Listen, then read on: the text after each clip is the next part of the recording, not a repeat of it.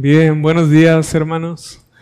Ah, bien, ha tocado, ha llegado el tiempo de la predicación y gracias Señor porque tenemos el privilegio de, de escuchar, de predicar la palabra del Señor con libertad, a diferencia de muchos otros hermanos que no gozan de este privilegio de hablar abiertamente de Cristo.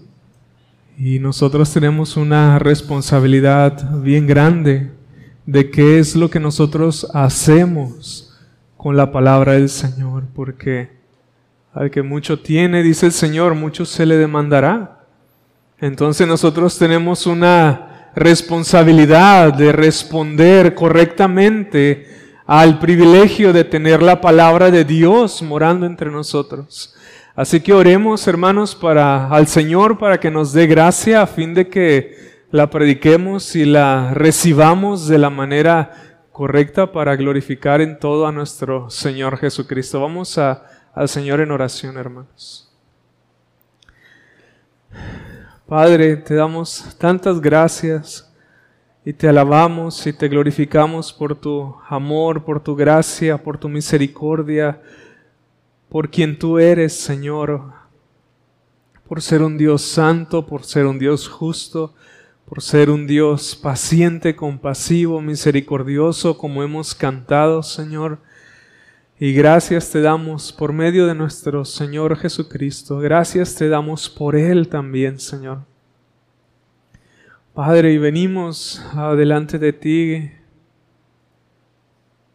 necesitados,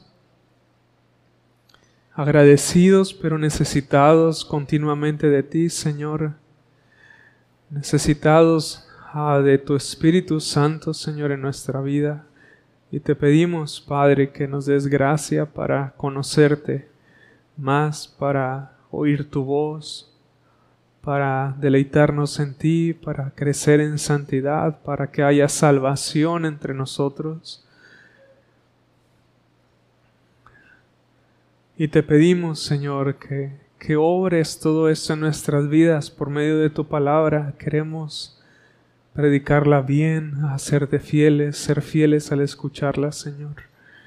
Y ponerla por obra para tu honra, para tu gloria, Señor. Así que, como ya hemos orado desde la mañana, solamente para tu honra y para tu gloria, no por ninguno de nosotros, Señor, sino por tu honra y por tu gloria, te pedimos que nos des libertad y denuedo en tu palabra, Señor, y que ilumines nuestras vidas a través de tu palabra. Gracias por el privilegio de tenerla, Señor. Ayúdanos a responder correctamente, Señor, ante este privilegio que tú nos das cada día, Señor, no solamente los domingos, sino cada día de abrir tu palabra, leerla, conocerte, conocer tu voluntad. Ayúdanos, Señor, y ten misericordia de cada uno de nosotros y de los que no te conocen, que estén aquí, para que ninguno se pierda, Señor, y que todos procedan y procedamos al arrepentimiento y a la fe que es en Cristo Jesús. Que sea todo para tu honra y para tu gloria. Te lo pedimos en su nombre. Amén. Bien, hermanos, ah, pueden por favor de nuevo acompañarme a Primera de Juan. Vamos a, a continuar con la predicación de la primera carta escrita por el apóstol Juan. Continuaremos con el versículo número 18 hasta el versículo número 27. Oh, muchas gracias, hermano. Versículo número 18 al versículo número 27. Dice así, hijitos, ya es el último tiempo, y según vosotros oísteis, oísteis que el anticristo viene. Así ahora han surgido muchos anticristos, por esto conocemos que es el último tiempo. Salieron de nosotros, pero no eran de nosotros, porque si hubiesen sido de nosotros, habrían permanecido con nosotros, pero salieron para que se manifestase que no todos son de nosotros. Pero vosotros tenéis la unción del Santo y conocéis todas las cosas. No os he escrito como si ignoraseis la verdad, sino porque la conocéis y porque ninguna mentira procede de la verdad. ¿Quién es el mentiroso sino el que niega que Jesús es el Cristo? Este es anticristo, el que niega al Padre y al Hijo. Todo aquel que niega al Hijo tampoco tiene al Padre. El que confiesa al Hijo tiene también al Padre. Lo que habéis oído desde el principio permanezca en vosotros. Si lo que habéis oído desde el principio permanece en vosotros, también vosotros permaneceréis en el Hijo y en el Padre. Y esta es la promesa que Él nos hizo, la vida eterna. Os he escrito esto sobre los que os engañan, pero la unción que vosotros recibisteis de Él permanece en vosotros y no tenéis necesidad de que nadie os enseñe así como la unción misma os enseña todas las cosas y es verdadera y no es mentira, según ella nos os ha enseñado, permaneced en él. Dejaremos los últimos dos versículos para la siguiente ocasión, aunque sabemos que todo está ligado. Este, los dejaremos para la siguiente ocasión y hablaremos, si Dios permite, sobre seguir hablando sobre la permanencia en Cristo. La semana pasada vimos ah, lógicamente los versículos anteriores y Juan respondía a una pregunta que como cristianos o como profesantes pueden llegar a hacerse, ¿cuánto yo puedo? amar al mundo, yo que profeso ser cristiano. Y la respuesta, vimos del apóstol Juan, era nada. ¿Cuánto, Juan, yo puedo amar al mundo? No puedes amarlo nada, en lo absoluto. Ni siquiera un poquito, Juan, puedo amar al mundo. No puedes amar al mundo. Tú que profesas creer o haber creído en nuestro Señor Jesucristo. Y a la pregunta que hacíamos al apóstol Juan, ¿por qué yo no puedo y no debo de amar al mundo? Porque el mundo pasa, fue la respuesta del apóstol Juan. El mundo pasa, pero el que hace la voluntad de Dios permanece para siempre. La consecuencia de estar amando a este mundo es que vas a perecer al final de tus días para la eternidad y serás apartado de la presencia favorable de Dios. Y la ira de Dios será sobre todos aquellos que amaron este mundo y que no amaron a Dios y a nuestro Señor Jesucristo. Pero la promesa para todos aquellos que no aman a este mundo y que aman a Dios y que se esfuerzan en amarlo con todo su corazón, con toda su mente y con todas sus fuerzas, es que ellos permanecerán para siempre, permanecerán para la eternidad y recibirán al final de sus días, cuando nuestro Señor Jesucristo venga, la recompensa de la vida eterna que está preparada para todos aquellos que han creído y que han amado al Señor. Básicamente fue lo que vimos la semana pasada. El mundo pasa y todos los que aman al mundo pasarán junto con el mundo porque todo eso y esto es de carácter temporal. Pero todos aquellos que aman al Señor y aman lo que Dios ama, tienen la plena certeza y seguridad de que permanecerán para la eternidad al lado de nuestro Señor Jesucristo. Porque han amado aquellas cosas que permanecen, las cuales no podemos ver porque son espirituales, pero las amamos Y al hacerlo, nuestra vida da testimonio de que verdaderamente aborrecemos el mundo y amamos a Dios. Y que ese amor pasajero que tuvimos en el pasado ya no es en nosotros. Porque un amor nuevo Dios lo ha puesto e implantado en nuestro corazón a fin de que amemos lo que Él ama y odiemos lo que Él odia. Entonces, desde el principio de la carta vemos cómo el apóstol Juan da evidencias objetivas como esta que vimos la semana pasada de personas que verdaderamente han nacido de nuevo o que son salvas. Y esta mañana con el, con el favor del Señor veremos una siguiente evidencia objetiva de aquellos que verdaderamente han nacido de nuevo. Y en estos versículos vemos que esa evidencia objetiva de aquellos que han sido salvos es que permanecen o perseveran en Cristo, en la doctrina de Cristo y en todo lo que respecta a la persona y obra de nuestro Señor Jesucristo. Esa es otra evidencia, la permanencia y la perseverancia en Él. Porque leemos en los primeros, ah, bueno, dos versículos que leímos, que es el versículo número 18 y 19, lo que dice el apóstol Juan, dice, hijitos, ya es el último tiempo y según vosotros oísteis que el anticristo viene.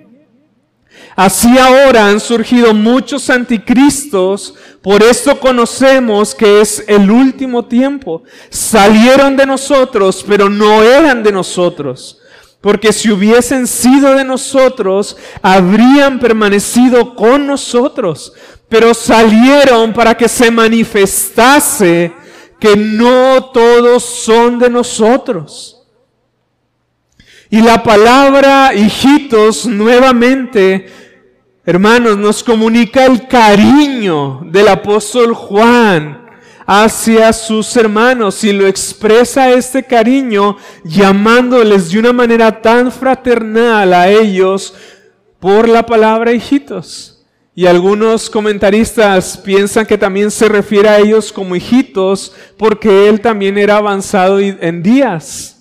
Y a menudo, entre más pasa el tiempo y más creces en edad, más maduras también y por lo tanto te vas haciendo más cariñoso, más amable. Y hay algunos que dicen que también por la edad del apóstol Juan, él se refiere a sus hermanos como sus hijitos. Y espero que eso sea una realidad en todos y cada uno de nosotros, que con el paso del tiempo, en vez de amargarnos, nos hagamos más cariñosos como el apóstol Juan y que podamos manifestar ese amor que vemos en el apóstol Juan hacia nuestros, a nuestros hermanos de una manera más evidente, más real, más viva, más expresiva también. Porque qué mejor muestra de amor que el estar interesado por las almas de sus hermanos. Él les dice a sus hermanos que ya es el último tiempo. Y pienso, hermanos, que por estas palabras ya es el último tiempo. Antes que advertirles a sus hermanos, están escritas para animarlos a ellos y animarnos también a nosotros. ¿Por qué? A fin de que cada uno de nosotros permanezca y persevere hasta el fin, dada la apostasía de muchos con quienes ellos habían tenido comunión. Porque alrededor de ellos se habían apartado muchos de la fe personas que habían tenido comunión con ellos, personas que eran miembros de la iglesia, personas que habían profesado a Cristo con sus labios, personas que se habían recreado entre ellos en toda la comunión, pero que ahora habían apostatado de la fe.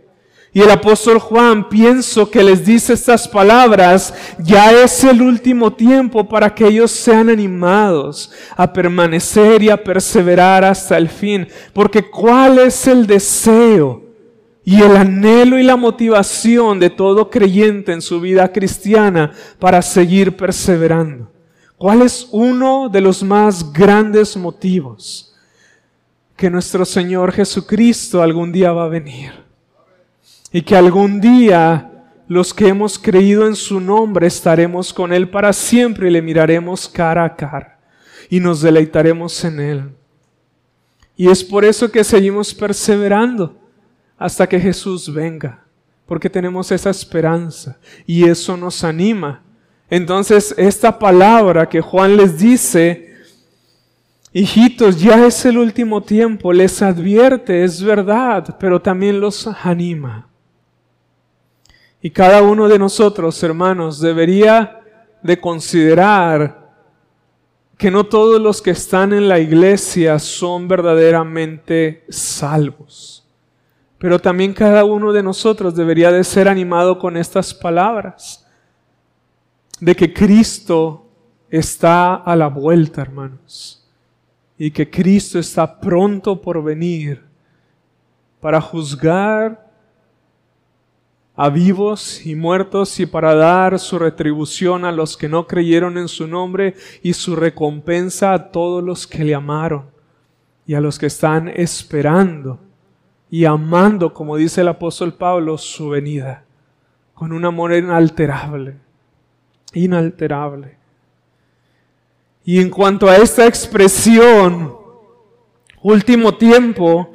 En algunas otras versiones, como la Biblia de las Américas, se traduce también como la última hora. Y esta palabra, última hora, último tiempo, es el único lugar en todo el Nuevo Testamento donde aparece.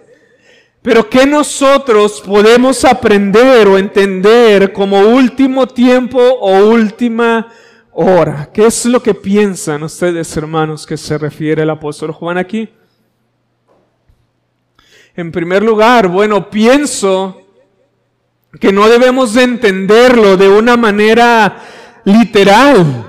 Porque si así fuera, de manera literal, han pasado ya más de dos mil años desde que Juan escribió la carta y Cristo aún no ha regresado.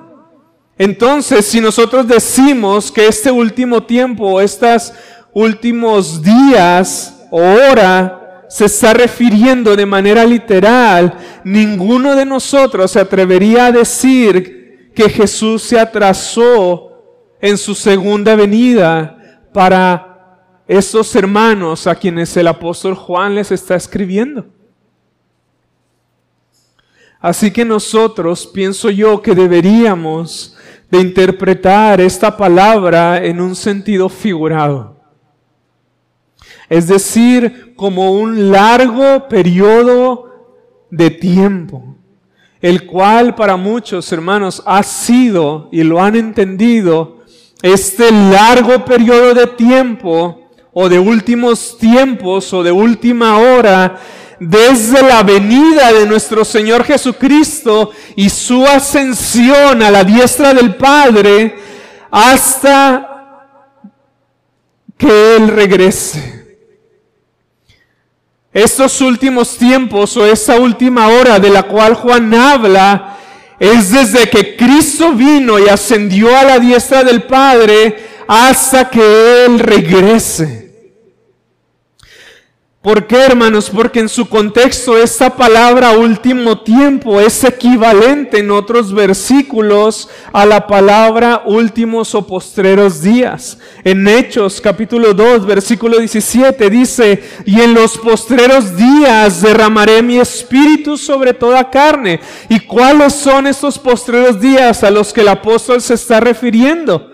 A los días después de que Jesús iba a ascender a la diestra del Padre para derramar el Espíritu Santo sobre los creyentes y de esta manera conceder dones y milagros a través de ellos. Y estos últimos tiempos no se deben de entender tampoco como tiempos que estaban limitados a nuestros hermanos o a la iglesia del primer siglo, porque este versículo de Hechos 2.17 es una referencia a lo que Joel dice en el capítulo número 2. En los postreros días, dice Joel, derramaré mi espíritu sobre toda carne. Y Joel dice más específicamente hasta cuándo. Hasta que venga el día grande y manifiesto del Señor. En otras versiones dice terrible y manifiesto. Y ese día grande o terrible y manifiesto, por supuesto, que no es la primera venida de nuestro Señor Jesucristo, sino su segunda cuando ha de hacer juicio sobre todas las naciones. Entonces los postreros días, por ese versículo, podemos también entender que se refiere a un largo periodo de tiempo, desde que Cristo vino hasta que Cristo venga por segunda ocasión. En Hebreos capítulo 1, versículo 2 dice, en estos postreros días nos ha hablado por el Hijo ¿En qué postreros días? Bueno, en la encarnación de nuestro Señor Jesucristo cuando Dios lo envió. Pero este versículo aplica a nosotros también y aplicará a nuestros hermanos que estén justo antes, un segundo antes de la venida de Cristo. Para ellos también son los postreros días o últimos tiempos o última hora. ¿Por qué? Porque a todos nos está hablando y nos ha hablado por el Hijo. En primera de Pedro 1.20 dice, ya destinado desde antes de la fundación del mundo, pero manifestado en los postreros tiempos por amor de vosotros. De nuevo vemos el mismo significado. En Santiago 5, versículo 3 dice, habéis acumulado tesoros a manera de reprensión, les dice, para los días postreros. De nuevo, ¿cuáles son esos días postreros? Los últimos días antes de que venga nuestro Señor Jesucristo y después de su ascensión a la diestra del Padre. Entonces, vemos por su contexto, hermanos, que esta palabra último tiempo es equivalente en las escrituras a la palabra últimos o postreros días. De manera que Juan les está exhortando y animando a que sigan ellos perseverando, porque de alguna manera, hermanos, ellos ya habían escuchado que el anticristo vendría, como Juan les recuerda, porque no se nos olvide que la iglesia de Éfeso, a quien llegó en primer lugar esta carta cíclica que iba a ser leída, en todas las iglesias de Asia Menor, por medio de esta iglesia o en esta iglesia llegaron a pasar los más grandes y elocuentes predicadores que una iglesia pueda llegar a tener.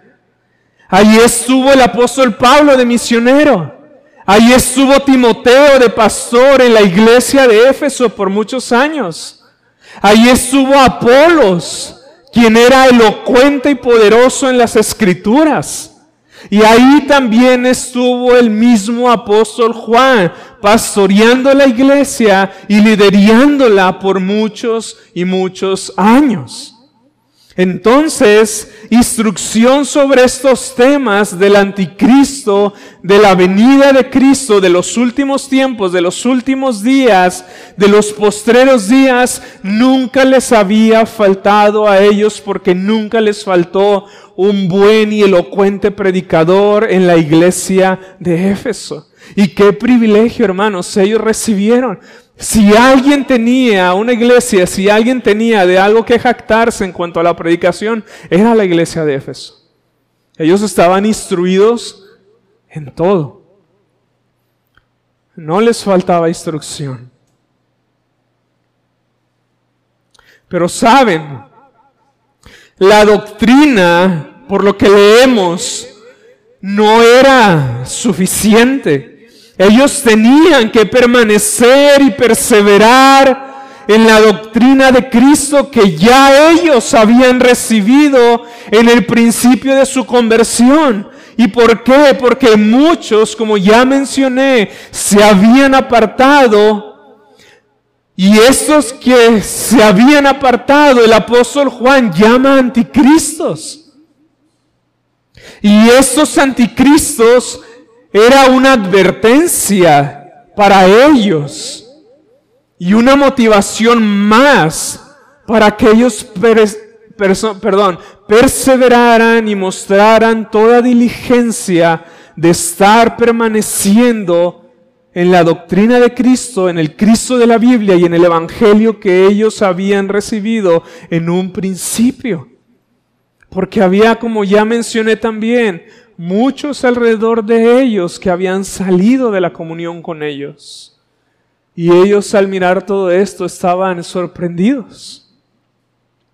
Estaban sorprendidos y siempre es sorprendente, hermanos, que personas que estaban con nosotros hayan salido de una iglesia local porque han apostatado del Evangelio que les había sido predicado en algún día. Y nosotros al ver nos maravillamos, pero yo oraba con él. Pero él hablaba de Cristo, pero él predicaba a Cristo, pero era parte de la membresía de la iglesia. Pero él cantaba. Y me era de bendición y me era de edificación. Y cuando salen es asombroso para nosotros. Y no estoy hablando de los que salen de la iglesia de manera general, sino, sino de aquellos que se apartan de la fe y apostatan del Evangelio de nuestro Señor Jesucristo. Y es sorprendente para cada uno de nosotros si estaba siendo sorprendente para los hermanos en la iglesia de Éfeso y en las demás iglesias de Asia, a quien Juan les escribe. Y este término, anticristo, como Juan se refiere a aquellos que han salido de ellos, de entre ellos, solo es mencionado, hermanos, en esta carta por el apóstol Juan. Y la palabra anticristo puede entenderse también como falso Cristo. Y estas palabras nos recuerdan a las de nuestro Señor Jesucristo. Vendrán muchos en mi nombre diciendo, yo soy el Cristo.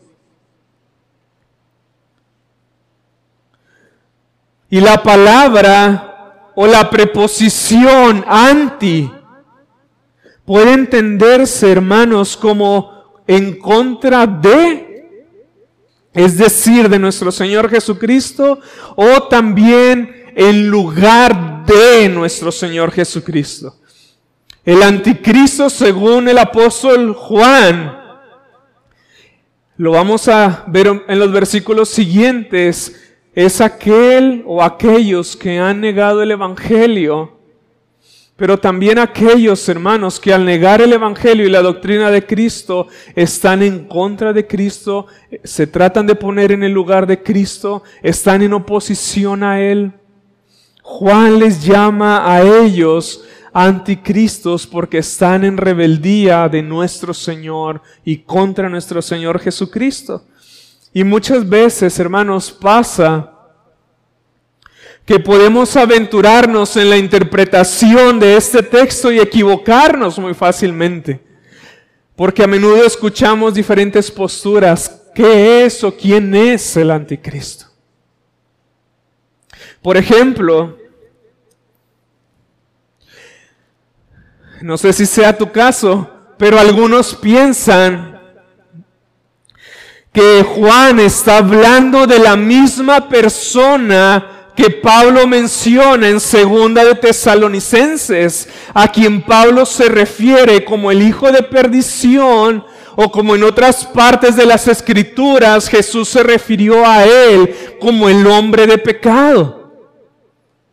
Y entonces leemos este texto y pensamos que el apóstol Juan está hablando de lo mismo o del mismo que, Pablo, nuestro Señor Jesucristo, en algún momento llegaron a hablar.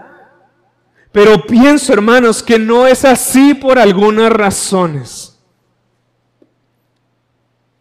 En primer lugar, porque Pablo nunca emplea esta palabra anticristo para decir o armonizar lo que Juan está diciendo con lo que Pablo había dicho en 2 de Tesalonicenses. Y en segundo lugar, porque Pablo habla en singular en cuanto al hombre de perdición o de pecado, pero Juan habla en plural en cuanto a muchos anticristos que han surgido en el mundo. Y no se interesa el apóstol Juan en identificar a un individuo en particular como un o el anticristo, sino que habla de manera plural, anticristos. Y aunque si bien, hermanos, es cierto, es cierto que sea el hombre de perdición o los muchos anticristos que han salido del mundo o han surgido del mundo, en ambos opera el mismo espíritu diabólico de engaño y de mentira. ¿Por qué, hermanos? Porque niegan a nuestro Señor Jesucristo. Como más adelante el apóstol Juan dirá, primera de Juan 4:3, y todo espíritu que no confiesa que Jesucristo ha venido en carne no es de Dios. Y este es el espíritu del anticristo, el cual vosotros habéis oído que viene y que ahora ya está en el mundo. Y si alguien, hermanos, piensa diferente que yo, está bien. No sé qué es lo que piense cada uno de ustedes o cuál sea la postura respecto a esto, pero si alguien piensa, piensa algo diferente, está bien. Pero hermanos, el punto de todo esto es que negar lo que está diciendo el apóstol Juan, es que negar cualquier verdad respecto a la persona y obra de nuestro Señor Jesucristo, es manifestar el mismo espíritu del anticristo y el mismo principio de apostasía que tenían estos falsos maestros quienes habían salido de la comunión con la iglesia. Ellos saben ellos negaban la divinidad de Cristo. Ellos negaban la humanidad de Cristo. Y al negar la humanidad de Cristo, ellos negaban su vida, por supuesto. Ellos negaban su muerte en la cruz por los pecados y ellos negaban la ascensión, la resurrección y la ascensión corporal por estas herejías que ellos creían. Pero saben, quizá tú puedes negar alguno otro aspecto diferente respecto a la persona y obra de nuestro Señor Jesucristo como la suficiencia de su sacrificio, el alcance de su sacrificio, el poder también del Evangelio de nuestro Señor Jesucristo, de su persona y de su obra. Pero al fin de cuentas, hermanos, es exactamente lo mismo porque no estamos creyendo en el Cristo de la Biblia y en el Evangelio que nos ha sido o que ha sido predicado desde el principio. Quizá dices, bueno, yo creo que Jesús es Dios, yo creo que Jesús vino en carne. Sí, pero no crees que el Evangelio es suficiente para el perdón de todos tus pecados y tu vida eterna. Es exactamente lo mismo. El espíritu del anticristo del cual habla Juan está operando también en ti. Un espíritu diabólico, un espíritu de engaño, un espíritu de mentira.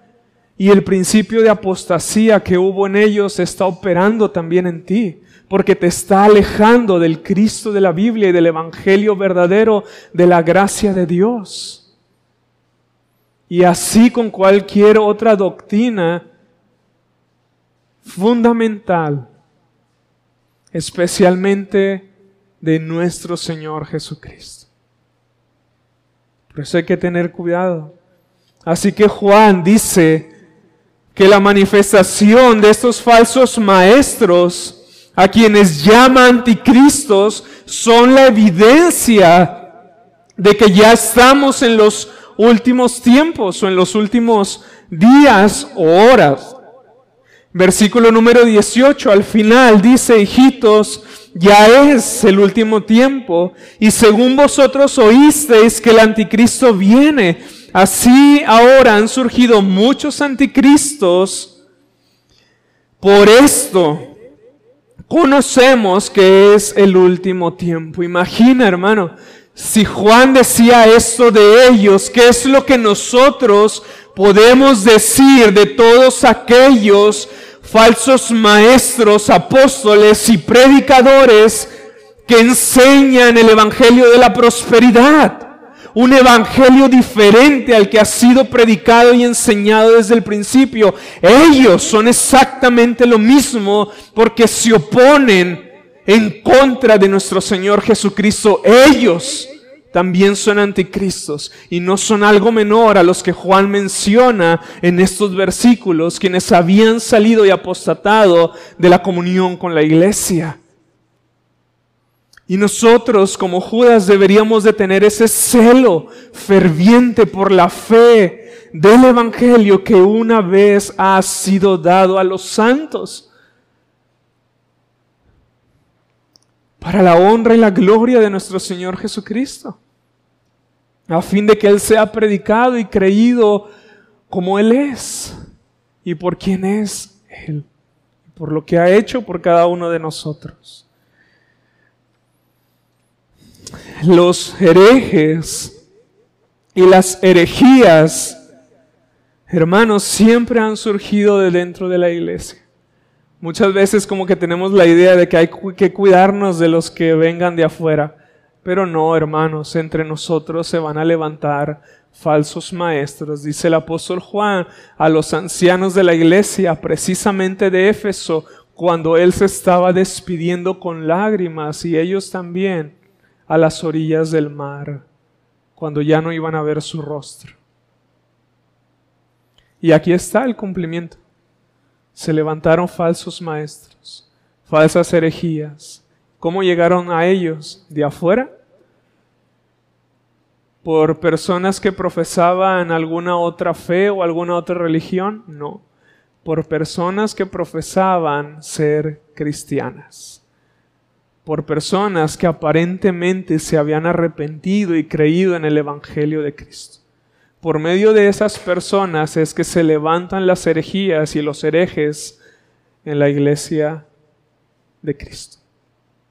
Entonces no miremos tanto afuera, sino miremos por nosotros, por cada uno de nosotros, en cuanto a la doctrina que nosotros estamos creyendo y predicando también. Estos falsos maestros eran como los de la parábola del sembrador, cuya semilla había caído en piedras o en el pedregal. Por un tiempo, hermanos, parecía que ellos habían creído.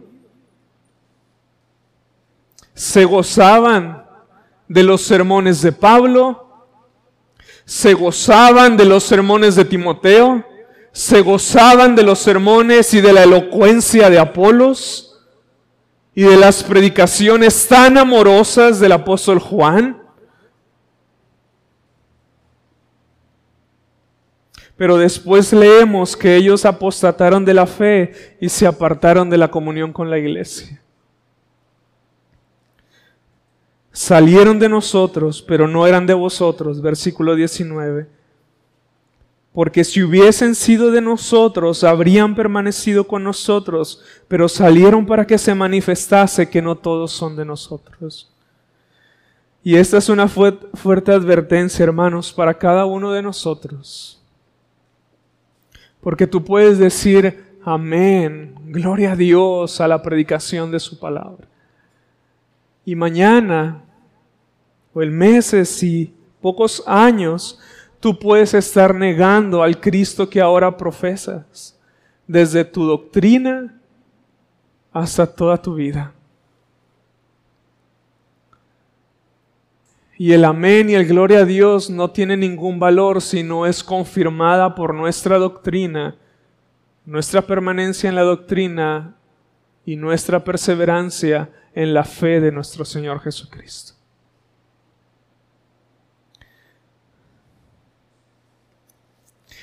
Y noten también, hermanos, como ya he mencionado en otras ocasiones, que una mala relación con la iglesia es la evidencia de una mala relación con nuestro Señor Jesucristo. Hay razones bíblicas por las cuales podemos y debemos de salir de una iglesia local. Pero estos falsos maestros salieron de la comunión con la iglesia porque antes ellos habían salido de la comunión con el Cristo de la iglesia que les había sido predicado. Y salieron de la comunión con la iglesia como resultado de una falta de relación con Cristo. Ellos dejaron de comulgar con la doctrina bíblica y eso resultó en la apostasía de todos ellos. Y nos damos cuenta de cuán importante es la doctrina. Debe ser la doctrina para la vida de la iglesia. Y no solamente, hermanas, para los varones, sino para las mujeres también. Para todos en general.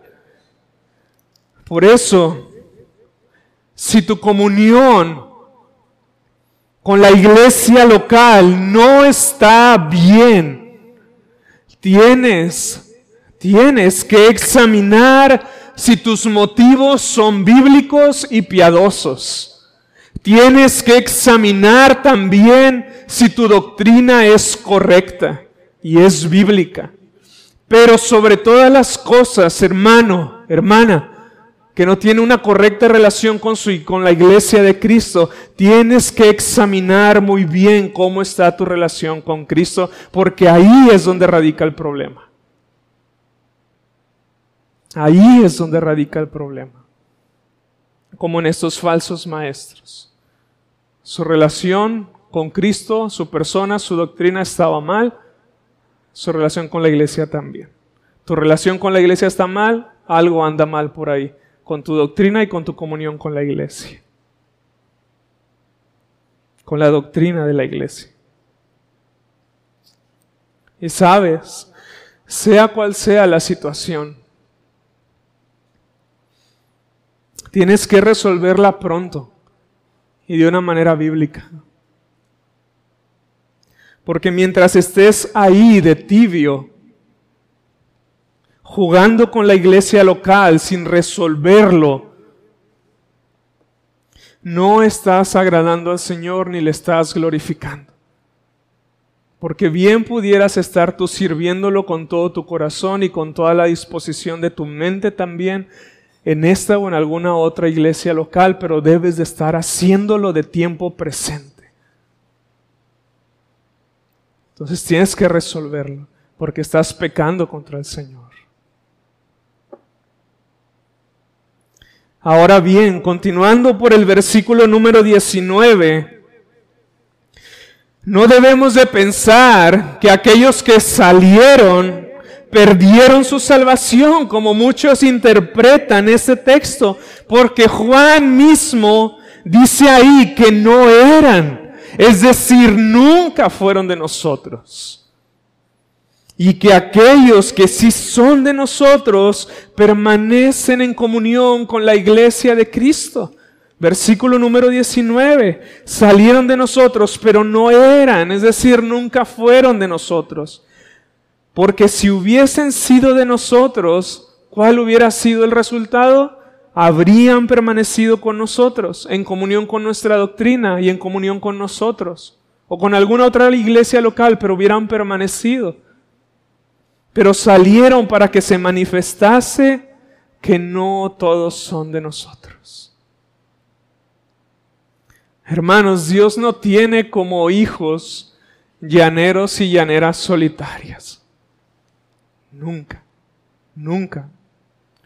Puede haber razones especiales como la falta de una iglesia local, la persecución, o alguna enfermedad o discapacidad grave que te impida asistir a una iglesia local. Pero un hijo de Dios siempre buscará activamente estar en comunión con un cuerpo local de creyentes. ¿Has visto a, un, a una persona, a un hermano o una hermana, o al menos que no tiene interés por congregarse? ¿Que es inconstante? en su asistencia y en su compromiso con una iglesia local mes tras mes, año tras año, es suficiente motivo para dudar de la salvación de esa persona. Según lo que dice el apóstol Juan. Es suficiente motivo.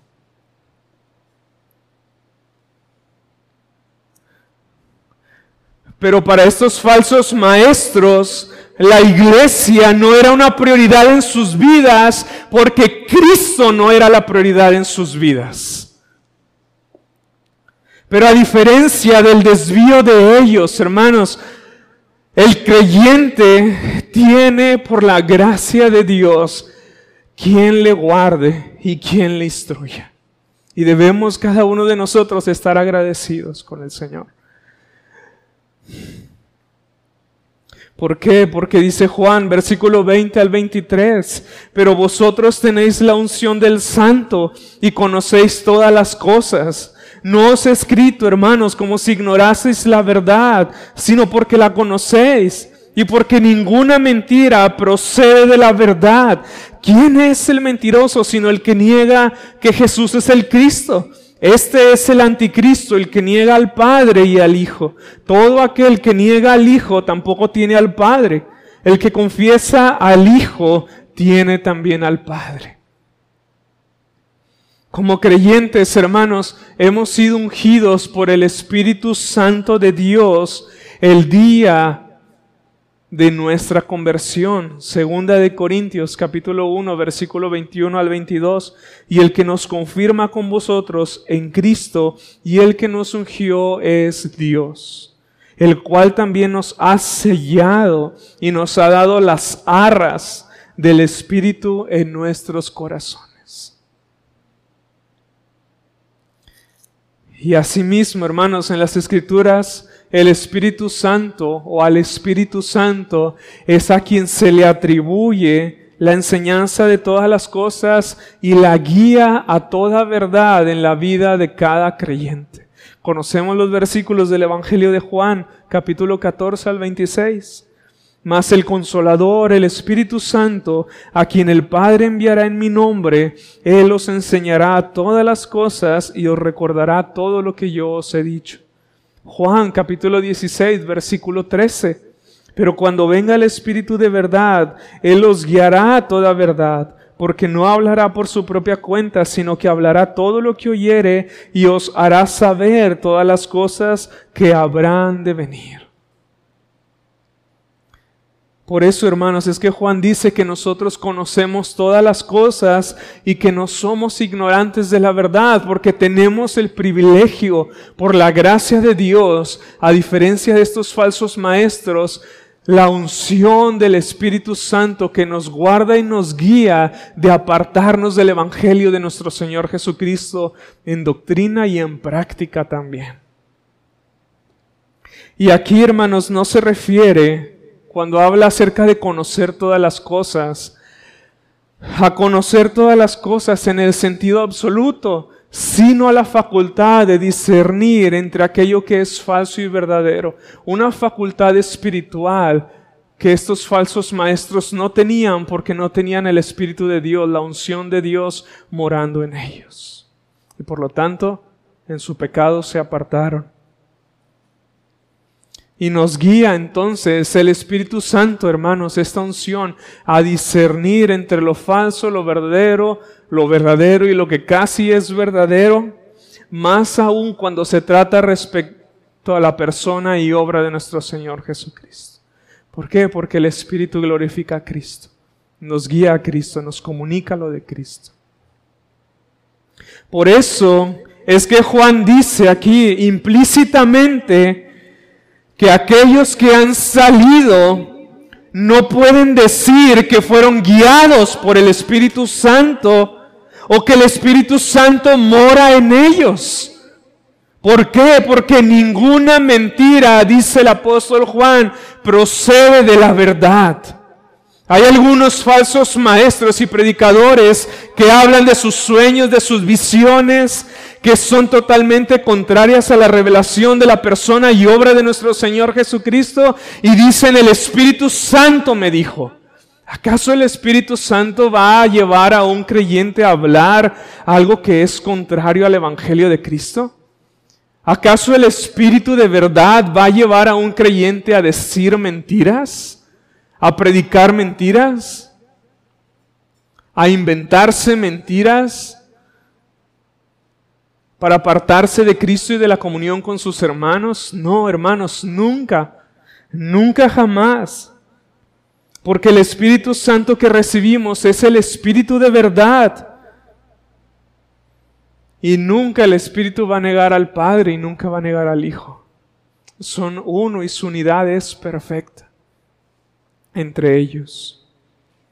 Por eso después dice Juan que antes que ser verdaderos, estos falsos maestros son mentirosos.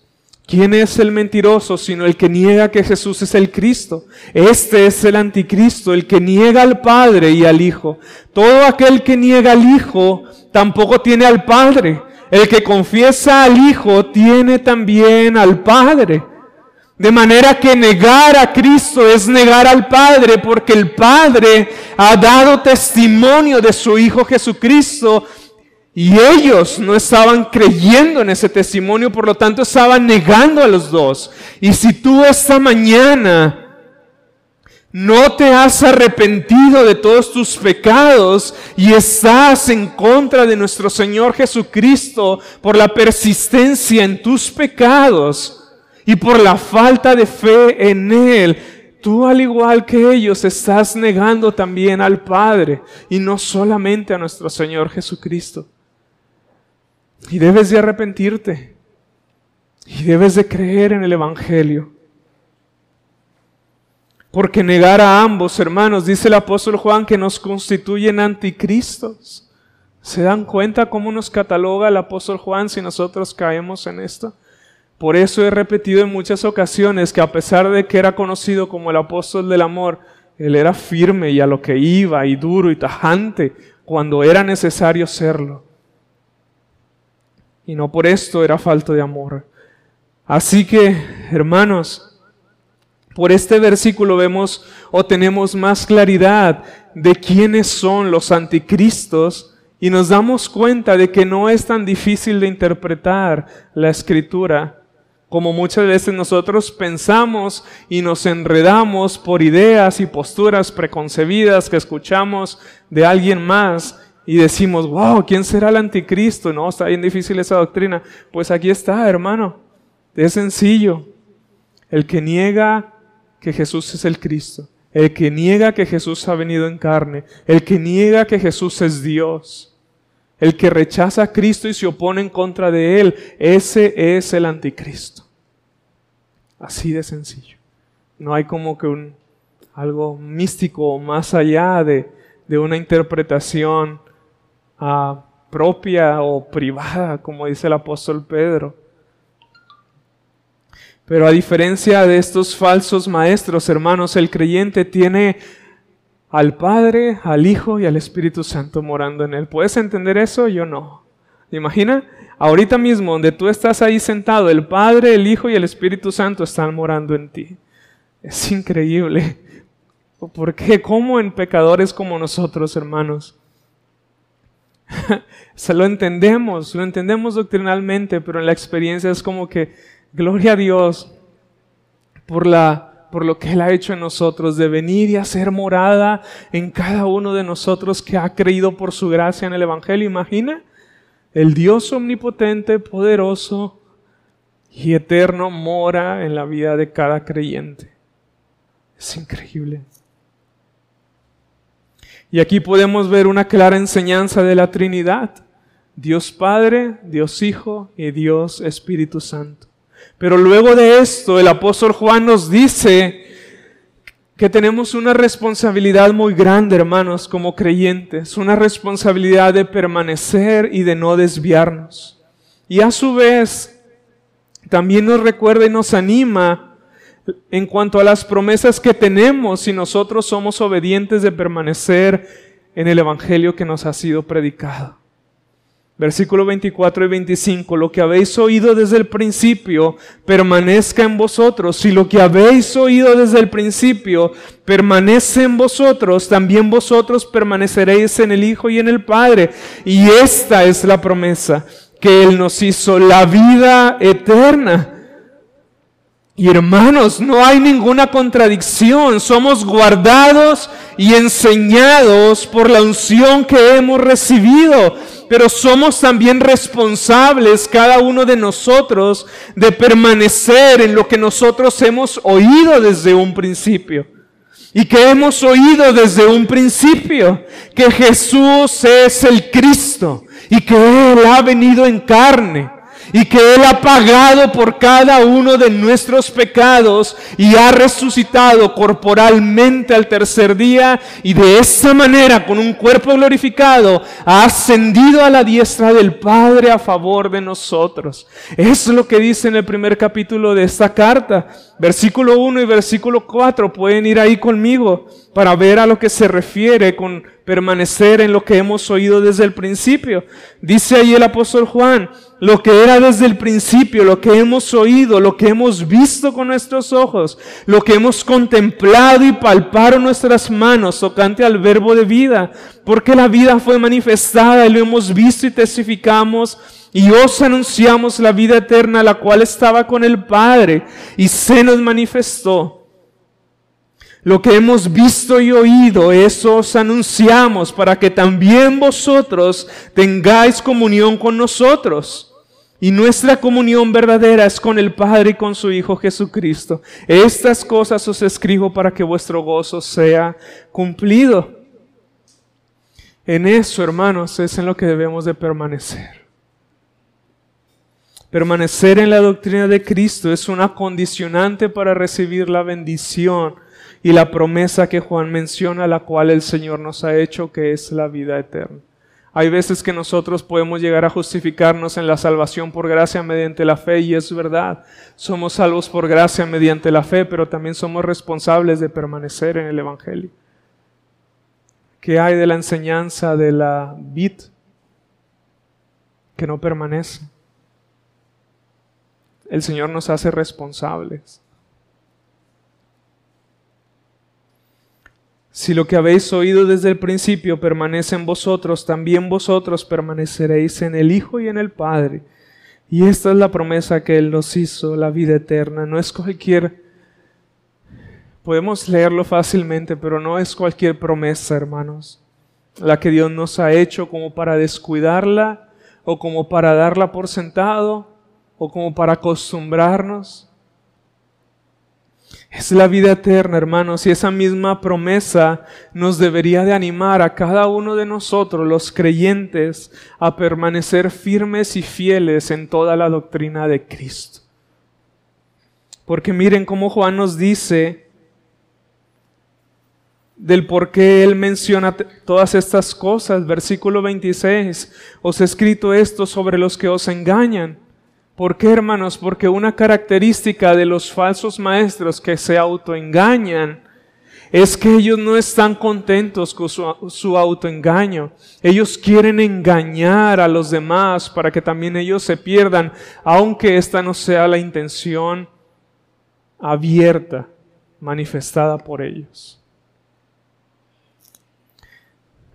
Y es por este cuidado de los falsos maestros que Juan menciona lo anterior. Pablo dice en 1 Timoteo 4.1, específicamente a la iglesia de Éfeso, donde estaba Timoteo. Pero el Espíritu dice claramente que en los posteriores tiempos algunos apostatarán de la fe escuchando espíritus engañadores y doctrinas de demonios.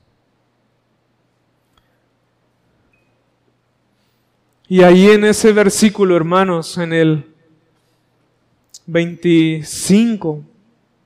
Bueno, los versículos siguientes, Juan dice claramente que esta unción que hemos recibido, que es el Espíritu Santo, es para siempre. Y que nada, hermanos, tenemos nosotros que andar aprendiendo de los falsos maestros, sino del Espíritu que nos enseña todas las cosas. Versículo 27. Pero la unción que vosotros recibisteis de Él permanece, es decir, para siempre, en vosotros y no tenéis necesidad de que nadie os enseñe, así como la unción misma os enseña todas las cosas y es verdadera y no es mentira, según ella os ha enseñado, permaneced en él. Y no solamente, hermanos, en cuanto a algunas cosas, sino dice en cuanto a todas las cosas que os ha enseñado porque somos guiados por el Espíritu Santo para ser instruidos en todas las cosas y aquí específicamente en cuanto a la persona y obra de nuestro Señor Jesucristo. Y esto claramente viene a nosotros por medio de la predicación de su palabra, por medio de la exposición de su palabra, en la lectura, en la oración, en los cánticos, en la predicación del Evangelio y de la palabra de Dios. De esta manera, por la palabra de Dios, es que la unción que nosotros tenemos nos guía, nos guarda, nos instruye para que ninguno de nosotros, hermanos, se aparte y apostate de la fe como estos falsos maestros, quienes habían salido. Porque los gnósticos decían, hermanos, tener verdades adicionales más allá de la palabra de Dios. Nada diferente a los falsos apóstoles y maestros de hoy en día. Dios me dijo, Dios me reveló, Dios no sé qué, y vas a la escritura y no encuentras nada de lo que te están diciendo. Pero Juan dice que con la palabra de Dios en mano, hermanos, y con el Espíritu de Dios morando en nuestros corazones, es suficiente.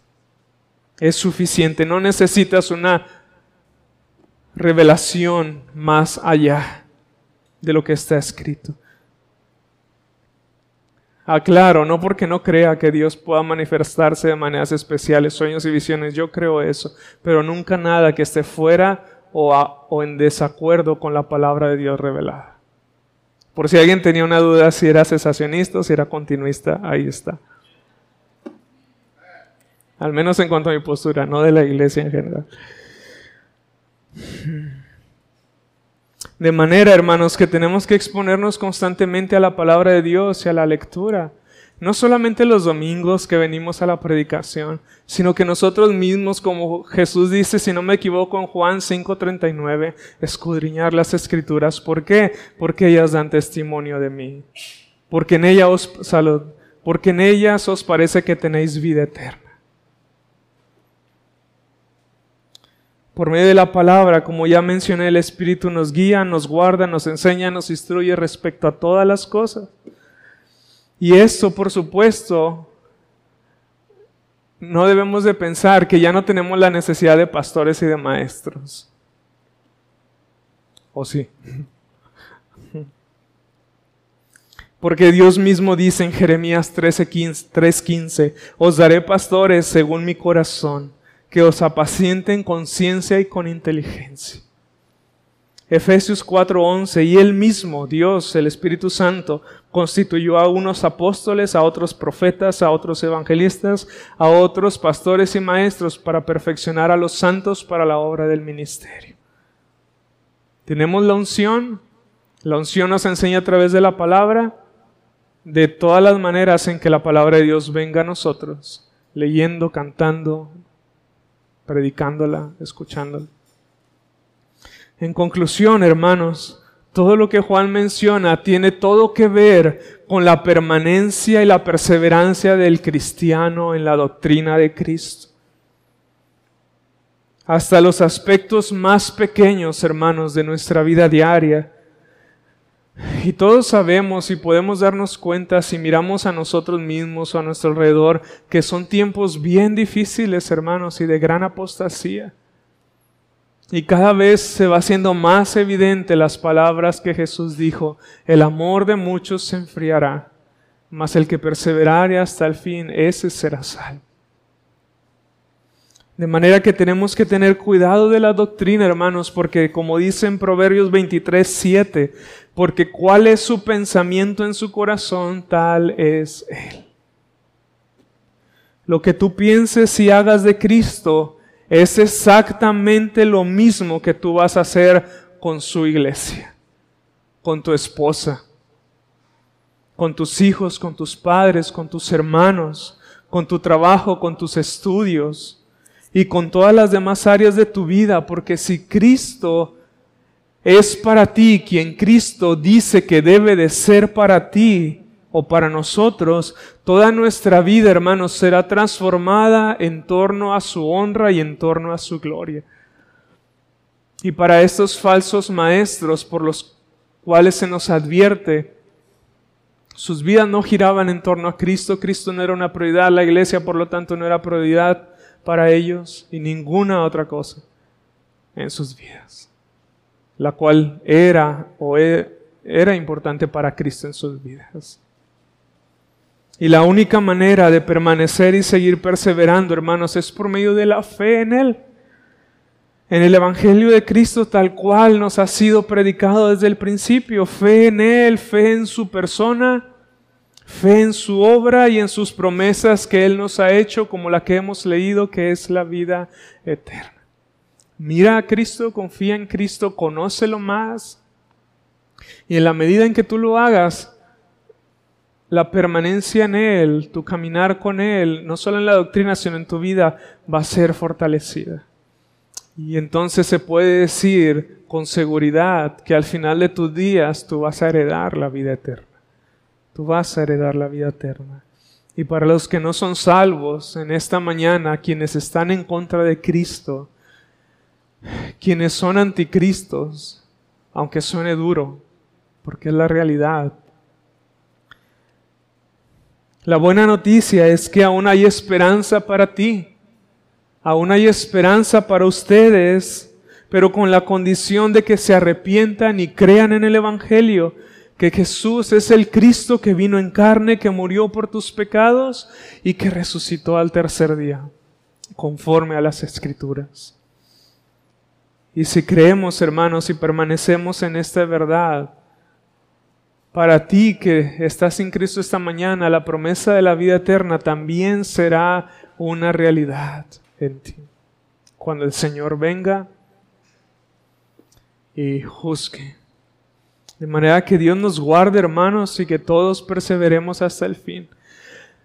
Que Dios nos guarde caer en semejantes errores doctrinales, semejantes prácticas doctrinales. Si sabes, no te alejes de la comunión con la iglesia, ten cuidado porque alejarse de la comunión con la iglesia es un principio de apostasía. Y si no es que para muchos ya es apostasía. Dios nos guarde, hermanos. Vamos a orar. Padre, ah, te damos gracias por tu palabra, Señor. Te damos gracias por el Evangelio de Cristo. Y te rogamos, Señor, que guarde nuestro corazón, nuestros pensamientos, nuestra doctrina toda nuestra vida para que siempre gire en torno a la persona y obra de nuestro Señor Jesucristo, tal cual tú lo has revelado, Señor. Danos gracia, Padre, y síguenos enseñando por tu Espíritu. Y te pedimos también y oramos juntos por la salvación de aquellos que están aquí, pero que no te conocen y no conocen a, a Cristo, para que sean tuyos, Señor, y para que sean arrebatados del diablo, del pecado y del mundo, Señor. Guárdanos, Señor, y que todo sea nuestra perseverancia y permanencia para la honra y gloria de tu nombre. En Cristo Jesús. Amén. Gracias, hermano. Dios les bendiga.